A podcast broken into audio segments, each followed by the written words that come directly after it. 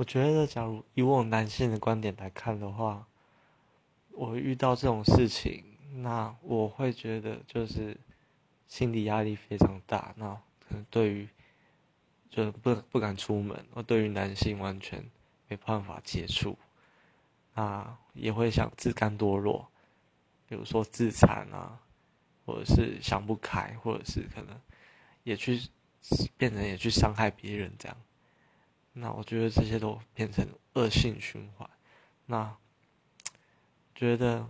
不是当事人，真的没办法体会那种痛苦，那种心理压力。那，